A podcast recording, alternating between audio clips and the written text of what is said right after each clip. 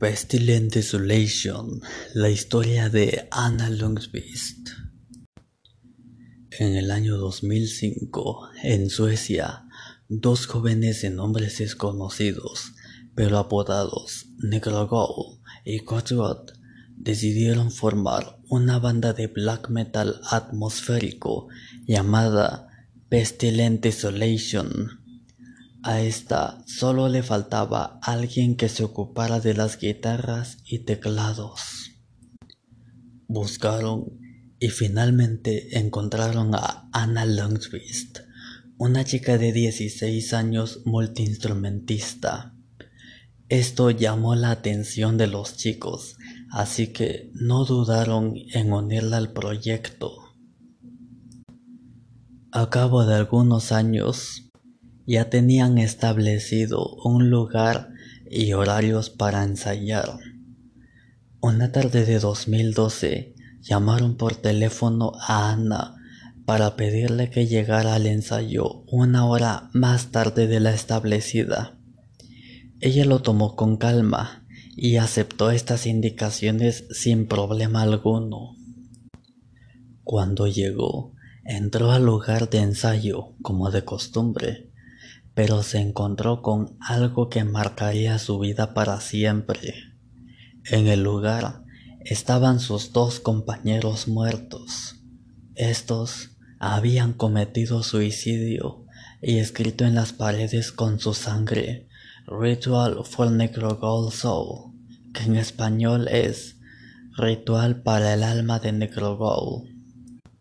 Ana quien ya era afectada psicológicamente por la música de la misma banda, resultó aún más perturbada por la escena que había presenciado, tanto que fue necesaria la intervención de un especialista que le diera medicación. El objetivo de Negro Gold y Gotrod se había cumplido. Anna siguió haciendo música bajo el nombre de Pestilent Desolation y unos meses más tarde sacó a la luz un demo de nombre Ritual for Necrogol Soul con una atmósfera demasiado pesada e inquietante.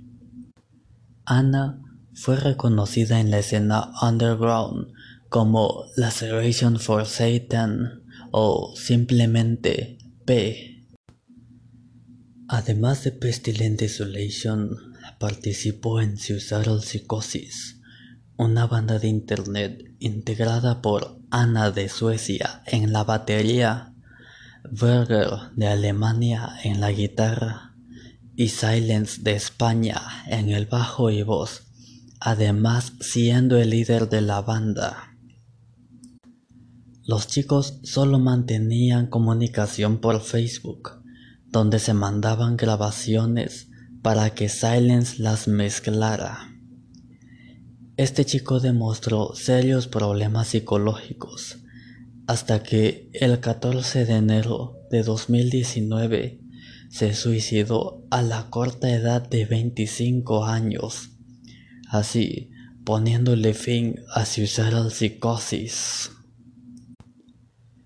El último trabajo publicado de Pestilent Desolation fue un demo de 2016 titulado Isolation at the Psychotic Momentum.